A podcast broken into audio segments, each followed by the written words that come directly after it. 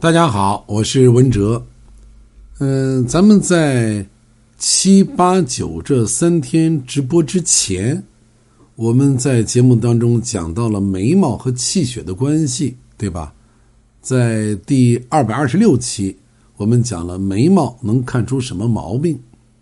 那么今天呢，我会接着这个话题，给大家继续来讲眉毛与我们气血之间的关系。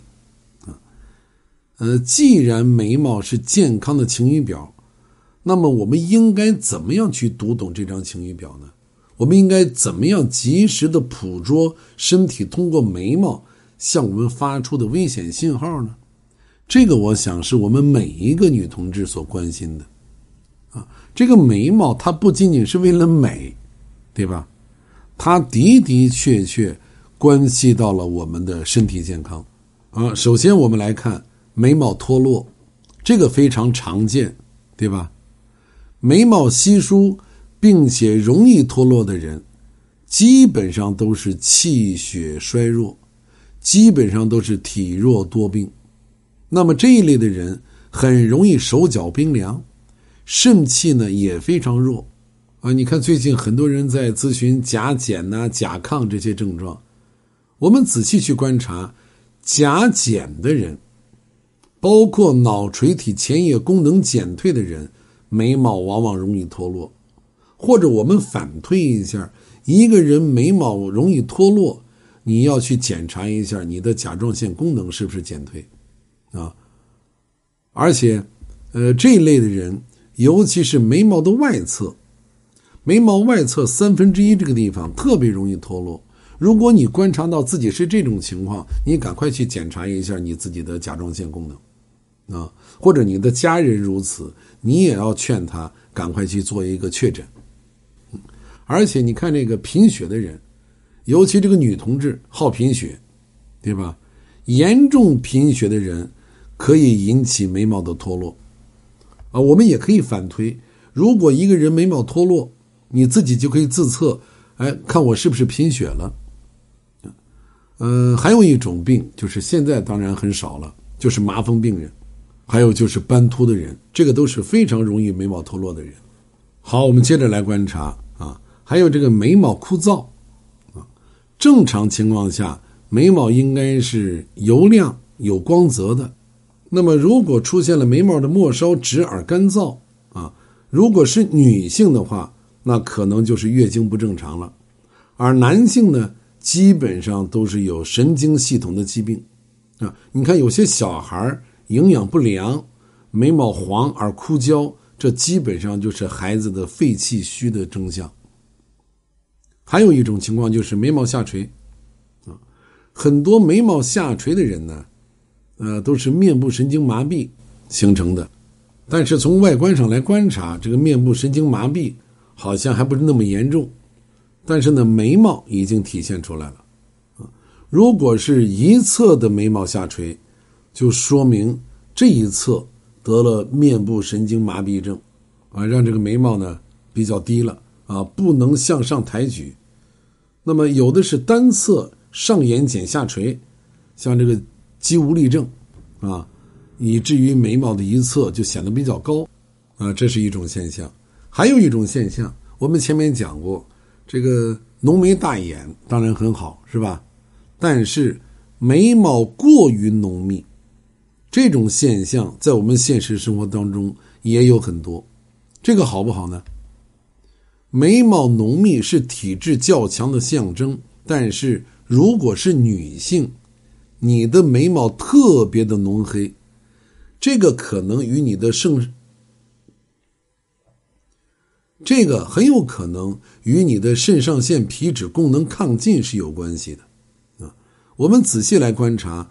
很多这个眉毛短粗的人，基本上都是性情易怒，对吧？大家仔细观察一下你的身边，啊，嗯，还有一种情况是这个眉毛冲竖，啊，特别冲竖起来，眉毛冲竖而起，这个是病情危机的征兆，啊，我们看家里的老人，啊，看一些得急症的人，你观察他的眉毛。他和平时就不一样了，呃，现实生活当中可能呢，很多人没有经历过这个事儿，没有去观察啊，可能也没有时间观察。遇到紧急事件的时候啊，自己压根儿慌了。实际上，我们从这个“怒发冲冠”这个词，我们可以理解一下啊，这个头发都直了。那么，一个人的眉毛如果突然的竖直起来，冲竖起来啊，竖直的竖，那一定是发生危险了。这是一个征兆。如果发现这个情况，赶快送医院。啊，你看，还有的人，这个胆腑有问题了，肝胆上有问题啊，而且比较严重的问题的时候，你去看他的眉毛，他的眉毛是倾倒的，啊，他向一边倾倒。啊，对了，还有一个误区，大家都知道长寿眉是吧？这个眉毛过长，古人认为眉长者寿长，我们前面也讲过，所以人们就把这种长眉称作寿眉。啊，你看那些年画当中啊，我们一些传统的绘画当中，那些长寿的老道啊，都是这个长眉过腮，对吧？但是。有人根据临床观察以及家族史的调查认为，寿眉的出现，并非都是吉兆。嗯，寿眉主要与调控失衡有关。在青中年期出现寿眉，可能是包括肿瘤、免疫性疾病在内的某些处于潜伏阶段疾病的早期外在的表现。啊，这个寿眉发生越早。提示机体调控失衡发生也就越早，走向衰老的步伐也就越快，肿瘤的发生概率也就越高。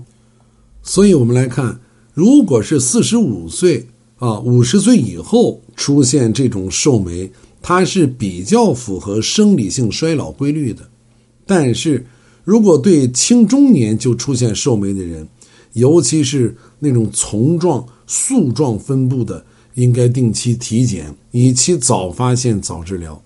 那么需要特别提示的是，呃，咱们女同志都爱美，是吧？呃，有的女性呢，为了渴求细眉弯弯，经常呢用力去拔很多不称心的眉毛啊，觉得这出来个杂毛，我给它拔掉啊，那边又有一个给它拔掉。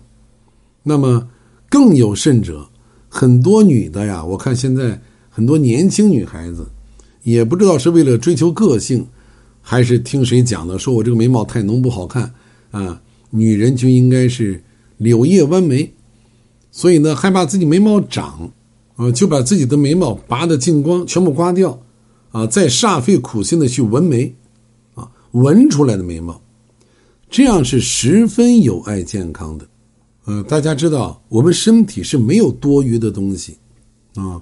通过几千万年的进化，人身上的东西都是有用的，啊，眉毛并非无用之物。